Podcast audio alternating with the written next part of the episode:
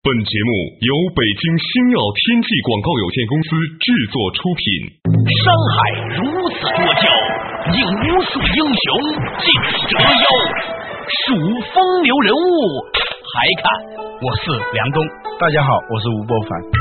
两个男人孕育五年，梁冬、吴伯凡帮你坐着打通经济生活任督二脉，东吴相对论。好戏马上开场。作者打通经济生活任督二脉，继续回来到东吴相对论。我是杨东，对面依然是二十一世纪商业评论主编吴伯凡。伯凡你好，大家好。今天呢，我们涉及到一个问题，就是关于云计算这个问题啊。云计算呢，透过这个，由于现在每一个人都在上网，每一个人都成为了一个消费者，但又成为了一个终端，甚至也可以成为了一个内容的提供者，嗯啊的时候，这个世界呢就变得越来越大同了，嗯啊，就是世界被紧密的联系到了一起。嗯，那这个变化，其实我觉得会诞生很多新的价值观和新的商业模式。嗯啊，那比如说刚才提到的云计算这个观念，是吧？云计算呢，现在就是说，你以后不需要在自己的电脑上去储存东西了，也不需要在电脑上计算东西了。那么呢，只要有一根好的宽带网络，嗯，有一个好的显示器，嗯啊，那么你就可以去把网上的东西调过来，在你现在用，用完了，一关电脑就结束了。嗯，但这个问题呢，当然听起来很美妙哈，不过它因此也诞生了一个新的问题，老吴，你有没有觉得就是安全性的问题？嗯，就是因为每一个人。你的东西都是放在网上了，嗯，前段时间出现了一个伊莱克斯女的事儿，你知道吧？嗯，就是有一个女孩子嘛，她呢这个艳照呢就放在了网盘上，结果被别人打开了嘛，打开之后呢在网上流传，嗯，啊，这就是形成了很大的这个危害。嗯，其实现在也是这个样子，理论上来说，你的邮件都不在你的电脑里面的，嗯，你都是在一个公共的服务器里面的。技术上来说，嗯，比如说你在某某网站开了一个邮箱，嗯，那个网站的那个邮件管理员是可以打开。任何一个邮箱看看有什么邮件的，那很危险的。你想，云计算将带来哪些全新的价值观和商业模式？又会对社会经济产生哪些影响？为什么云计算时代信息会更安全？云计算会产生怎样的核数效应？什么是群居的智慧？为什么说互联网将成为人类共有的大脑，也会造成人类新的集体无意识？欢迎收听《东吴相对论》，本期话题：再造通天塔。云计算呢，在某种程度上，它是一个回归，从早期的大型计算机到 PC，现在又变成了一种集中式的计算。只不过是这种集中式的计算呢，它不是单独的哪一台大型计算机，它是由无数的服务器构成的服务器集群和存储型的服务器。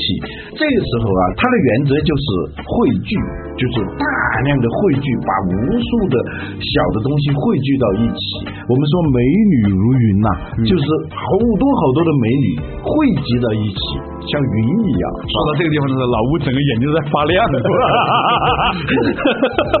哎，继续往下说，美女如云啊，将来呢，在网上呢，它是各种各样的资源呐，嗯，都如云，什么都如云。不知道怎么就会形成风怎么一吹，那些水汽一聚集啊，就形成了一个云。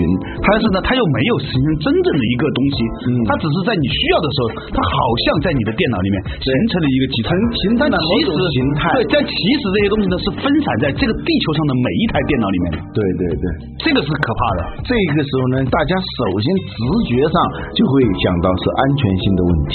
对，因为过去呢，我把一个东西放在哪一个服务器上头，它可能安全性要好一些，网管人员啊，他是有权限的嘛，嗯，不能够随便打开的。但现在从理论上，它没有一个专职的网管呐来管理的这一套东西，嗯，它就是像魂一样的到处穿来穿去，遍布在很多地方，然后汇集起来。所以呢，你的这种私密性啊就成问题了。它是在一个公共的一个存储空间里头，而且你都不知道它在哪里头，嗯，你能掌控的这个程度就比较低了。过去有那种服务器托管的啊，我是一个中小企业，我把我的某些服务让一个专门的这种公司啊给我托管。现在是你都不知道谁在给你托管，这是一个所谓的安全性的忧虑。但是呢，从另外一个角度来讲呢，实际上我觉得也更安全了。为什么呢？因为啊，比如说一个图书馆里头，它有几百万册书，嗯。但是呢，如果没有好的那种边牧的话，那书呢就是一屋子的废纸，呃，就是废纸，就是个仓库而已，而且是没有分类的仓库。你要到里头去找一本书，那是大海捞针呐。其实呢，最早的搜索引擎呢，应该算是这个图书馆里的那套检索系统。嗯，没有这套检索系统，你不可能马上找到你需要的信息。从理论上说，都是在这个网上，但是你不知道这样一个路径的话，你是根本就找不到它的。嗯，我相信呢，文明呢，就是由于各种各样的挑战导致的那种应战，这就是产生了文明。将来这样一种显而易见我们都能看到的事情，那些专家们更能够看到这样的事情。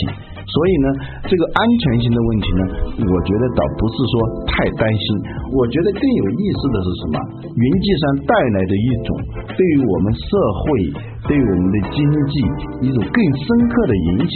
对这个更深刻的影响啊，让我最近几年吧，感到了某一种的隆隆的脚步声的来临。嗯啊，就是说，你可以想象一个意象，本来这个世界上是没有一个网页布满了关于吴伯凡的信息的。嗯。但是呢，你用搜索引擎呢，你搜索一下，回车展开了一个网页，然后又是一页又是一页，好像是那么完整的排列在那里，觉得它是一个完整的网页，就像你在新浪和在搜狐上看的那个网页一样。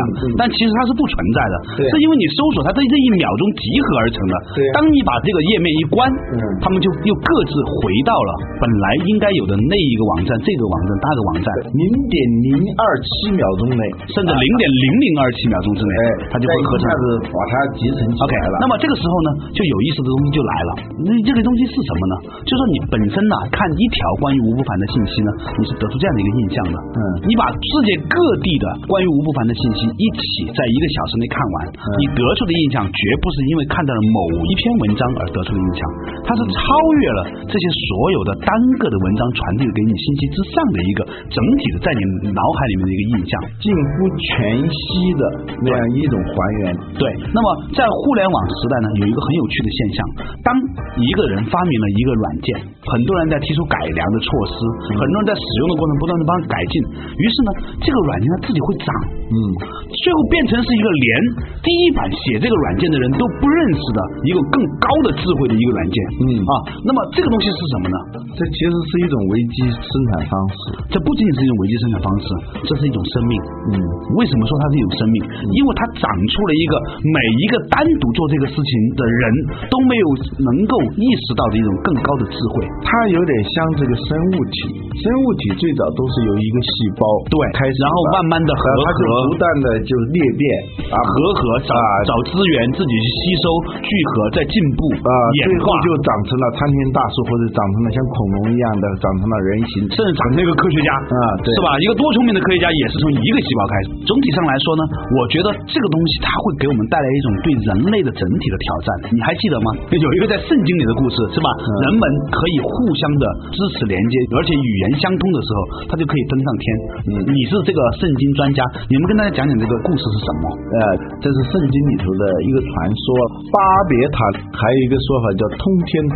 对，前几年有个电影就叫通天塔。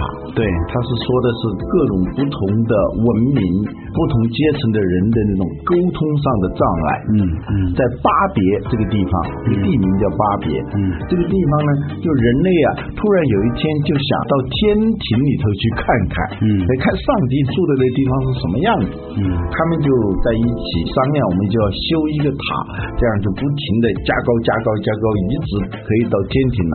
那上帝看了这个塔一天一天的在增高的时候，他也觉得有点害怕了。他们要上来了，人神共处，他的权威何在啊？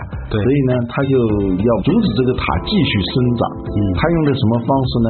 用的是软件的方式，不是用一种硬件的方式，一下子把你这个塔给摧毁了。不是用这个方法，而怎么说呢？让大家所有参与建塔的这些人啊，突然之间他们的语音呢发生了变化。比如说，今天我们在一块讨论问题，啊，明天呢你去说德语了，我去说日语了。如果这个时候我们就没法在一块儿工作了嘛，这个节目就没法做了嘛。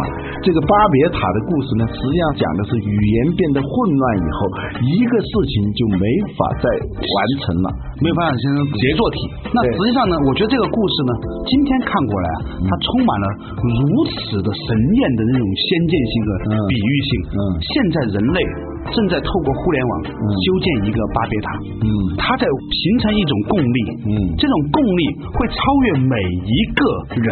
他自以为的那个行为。他尽管做这个事情的时候，比如说你去淘宝上买一个东西，你留一个言，嗯。表面上看那只是你个人的一个行为，对。但是最终它汇聚出来的那种能量和那种意识，甚至我们称之为那种存在，嗯。是超越我们每一个人的，就有如很有趣的一个意象，我们去看一个蚁窝，对吧？嗯任何一只蚂蚁都不知道要修建成一个什么样的蚁窝，它只是按照它应该做的事情，在这个地方放了一颗沙粒，嗯放了一颗灰尘，但是最后却形成非洲的那个蚁塔，嗯用建筑学的眼光来说，它设计的太精妙了。对呀、啊，它防震抗风啊。啊，对，非洲是很热的嘛，对它修的这个蚁塔，它那个通风啊，防水防震，呃，有一个专门的名词叫群居的智慧。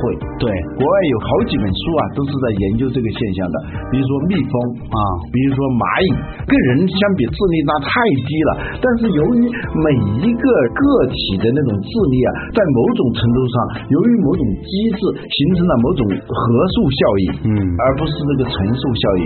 这合数效应是什么意思呢？就是你智商很低，我再加加加加加加加，一下就加的很高了。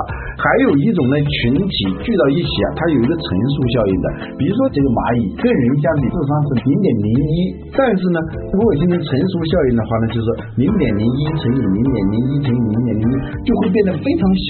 有时候一些聪明人聚到一起，干出那些很愚蠢的事情啊，就是他的智商啊形成一种乘数效应，就变得越来越小，越如果是。加法的话，那就不得了了。啊，那就不得了。它最后形成的那个一号系统啊，是每一个个体完全不能胜任的。对、这个事情呢，就是我当年在看到一本书叫做《蚁窝》的时候呢，他的那句话强烈的震撼了我。嗯他说，其实当一个昆虫学家去研究蚂蚁，经过十年之后，他会突然明白，蚂蚁并不是生命，而蚁窝是。对，很深刻，这就是群居的智慧，或者叫群居的智能。对，在互联网上这种事情太多了，正在发生比如说那天我看你在 Google 趋势里头，你从零四年的年底开始，这个曲线才有上升上升，一下子哦这上的很高，然后又降下来，一下就几乎归零了。突然最近做了呃 东吴相对论 突然到了二零零九年，一下又上来了。这一看，你就每一个节点上，你都能看到你自己的那个轨迹。这个轨迹，Google 它没有人跟你做过，你自己也没做过。是每一个单独的是每一个单独的搜索你名字的人，无意当中就参与了这样一个巴别塔的建立绘制。谁也不想去绘制这样一个曲线，嗯也没有能力去绘制这样一个曲线。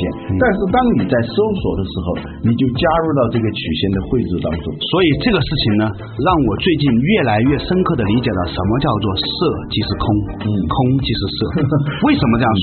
因为那一个合合而成的东西，并不是真正存在的。嗯就有如说今天股市的一条曲线一样，嗯那一条忽上忽下的那条曲线，嗯其实并不是某一个人绘制的，而是每一个买卖股票的人，在他那一刹间认为最合适的时间点上，做出了他认为最有利于他的个人利益的选择上的买卖，而形成的一个合合而成的东西。嗯所以那天我在看那个中斯啊仁波切的这个《正见》这本书，他讲到佛经的四圣谛里面，第一条就叫做万事万物皆和合。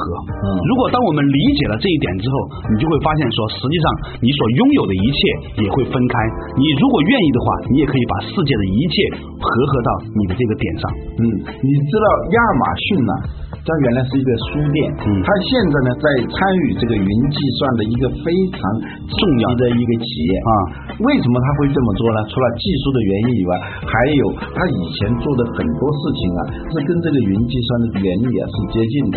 比如说，一个人上亚马逊去买书，买了五本书，另外一个人买了十本书，如果有些重复的地方的话，对，逐渐逐渐的人多了以后，当你后来的再来买这本书的时候，他会推荐给你，马上就告诉你买这本书的人还买了呃，还买了哪些书？这个统计是用计算机自身做出的，亚马逊没有人去干这个事。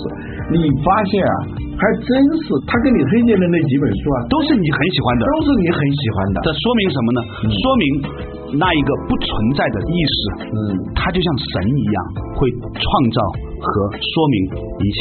嗯，有一个心理学家叫荣格，嗯他曾经提出一个概念叫集体无意识。个人有一个个人无意识，嗯但是呢，人类的集体啊有一个集体无意识，所以当时互联网出来的时候啊，我就曾经说过，互联网将成为人类一个共有的大脑，互联网将造成一种人类新的集体无意识。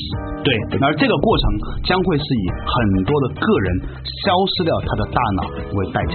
稍事休息一下，继续回来到东吴相对论。为什么亚马逊总能推荐你最喜欢的书籍？为什么蚂蚁能在觅食的过程中找到最短的路径？什么是真正的人工智能？为什么说万事万物皆和合？在云计算的世界，人类的组织形态将出现哪些不确定、随机性的变化？欢迎继续收听《东吴相对论》，再造通天塔。梁东吴不凡帮你坐着打通经济生活任督二脉，东吴相对论。作者打通经济生活任督二脉，大家好，欢迎来到东吴相对论。前面的依然是二十一世纪商业评论主编吴不凡，吴凡你好，大家好，我可以毫不夸张的说，今天我们探讨的这个话题将必然会列入东吴相对论的史册，因为今天我们探讨的话题放到一百年之后，如果它是个文物的话，一百年之后的人一定会觉得今天我们这个话题非常非常重要，嗯。因为它涉及到一个关于因为技术而带来的意识形态的变化，甚至是因为技术而带来的对我们很多以前不能理解的东西的一种变化。嗯在托夫勒的《财富的革命》这本书里面呢，他特别提到了一个观念，他说很多人呢在发展所谓的人工智能，嗯总是呢发现这个人工智能很笨。嗯他说其实人工智能根本就不是靠一个人来设计某靠程序和软件来完成的。嗯真正的人工智能将会体现在所有人的无意识的行为之中的合合而产生的，就有我们刚才提到的那一个意象，你去看待一条网络的线，一条股票的曲线，嗯。啊，如果你再不清楚，你再看一下所谓的指数的曲线，嗯。这个指数就更不是一个东西了，它是所有的股票那个曲线的一个合至少它不。是一个世间存在的一个东西。对，这个世界上并没有一个所谓的指数，也没有人去做那个东西，也没有人去画它，呃但是它却的确存在。对，借用佛教的话说是因缘和合而成的。对，我们刚才讲到蚂蚁的那个蚁塔是吧？对，蚂蚁呀，实际上它还有很多智慧。比如说啊，在寻找食物的时候，刚开始啊它就是很盲目的找来找去，找来找去。当它在地上发现一个饭米粒儿或者是比较甜的东西，往它的窝里头搬的时候呢，它也是相对比较盲目的，慢慢的摸索，慢慢的摸索。但是呢，有很多的蚂蚁都发现了这个食物的时候啊，它们都会按自己所认定的那个路径呢、往蚂蚁窝里头走。这个蚂蚁它在行走的时候，自动会释放一种叫信息素，就是一种气味，为了下一次它能够闻得到，沿着这个原路返回。这样呢，从理论上，食物到蚂蚁窝之间有很多的路，但后来的蚂蚁全部都会走同一条路，你知道是为什么吗？为什么呢？是因为蚂蚁如果它搬的这个路径呢是最短的话，嗯，它来回走的次数就会越多，对。信息素啊，浓度。气味就浓度就越浓。啊，这样呢，其他的蚂蚁，它那闻闻闻，最后就能闻到那个气味最浓的那那条路，但所有的蚂蚁。都都走到这条路都都会走这条路，这是一条最短的路。蚂蚁它自己是没有智慧的去寻找，它没有测量仪，但是它能够最终找到了一条捷径，就是因为它个体行为之上，由于它的某种痕迹，由于它的这个不自觉的行为，形成了另外一种信号和踪迹的时候，它就变得非常有智慧了。我们说亚马逊总能够推荐。你特别喜欢的书，而这个书呢是谁推荐的？你不能造个机器人专门来了解你，专门来跟你推荐这样的书。单个的计算机它能够跟你提供这种智能，这叫人工智能。实际上呢，这种思路是有问题的。就你刚才说的，由于人汇聚到一起，我们刚才说的个体的智力很低，由于某种机制它能形成一种合数效应的话，就会形成一种通天塔式的东西，可以通天了啊！人的力量是很小的，但是它累积起来可以通天。这个智能呢，不是属于单个的某一个个体的机器和设备，而是由于互联网、由于云计算造成的人类的共用的集体的这样一台大计算机，形成了一种。集体无意识，或者作为一种集体的智慧，这个智慧才是真正的人工智能。它不是人有意造成的智能，但是它在出乎意外又在意中的形成了一种智能。嗯，当我今天在接触到这个话题的时候，老吴哈，嗯，他一直在我的头脑里面萦绕了有些年头了。嗯，但今天当我们就完整的去表述它的时候，嗯，其实你知道我在内心里面感到一种恐惧吗？嗯，因为。我似乎隐隐约约的看到了一种变化，嗯，这个变化其实不是你是很清楚的看到一种变化，嗯，因为这个地球上的人，嗯，在人类历史上将会第一次如此大规模的进行全人类的协同。而且呢，这种协作甚至是在某种程度上超乎你的意向的，超乎你的意图的，好像是有意的在做一些事情的时候，会无意当中成全更大的事情。这里透露一下，我最近差不多一年的时间一直在写一本书，这个书名叫《再造通天塔》。哦，嗯，其实这就是我最近也一直在考虑的一个问题，这个东西是什么呢？就有我们把它做成一个很小的一个意象哈，嗯，我们很多人呢在大学的时候、中学的时候呢玩过一个游戏，嗯，叫笔仙，你知道这个游戏吧？就是如果三个人同时握着一支笔，然后呢这支笔他自己会画，不是某一个人想画哪边的，嗯，就像有一个灵魂一样在控制这支笔画来画去、画来画去，就像笔仙一样。嗯，小的时候我们玩的时候觉得很害怕，玩了以后再也不敢玩了。嗯，其实今天你在理解这个事情的时候是什么呢？每一个人的自己的肌肉。都在按照他应该有的方式在颤抖，嗯。啊，但是呢，当三个人的手合在一起的时候呢，他这个力量就超越了个人，嗯，它是属于一个在这个人之上的一种力量，嗯，这种力量呢，他自己也可以在画，那其实也是一种小的集体无意识，就三个人的集体无意识，嗯，后来呢，我们有一天呢，就是大家讨论了关于中庸这个话题，嗯。啊，有个人跟我说什么叫中，中这个字实际上是来自于两个人共同呢拿着一根冲米的那个树棍。然后呢，一直咚咚咚往下冲米，冲的时间长了之后，他们两个人掌握了共同的两个人的节奏的时候，那么这个冲子啊，就不仅仅是这一个人的力量所决定的了，是他们两个人的，这两个人是超越这两个人。它又像合合而成的，但是它又没有确定存在的。我有个朋友跟我讲，他说这个东西才真是儒家的中庸的本质，啊以中为用，就像在一条线上的左边是负无穷，右边是正无穷，那个零一样，它是不存在，但是它又是一个合格的角色。嗯啊，那同样还有一个例子，实际上是来自于我对于弓箭的看法。嗯有一天我们在看一本书，我就讲这个箭术与禅心，著名的一本关于用箭来做一个德国哲学家对在日本学禅的真理。对，从射箭当中体会那个禅。对我有一天晚上呢，秉烛夜读这本书啊，突然明白了一个道理。你看哈，一张弓拉开的时候，我们都知道那个力啊是顺着那个弦上下走的，但是呢，它真正的力并不在那里，真正的力呢是中间放箭的那个位置上那个打横的那个位置。你放上一支箭，这个力呢会把这个箭往前推。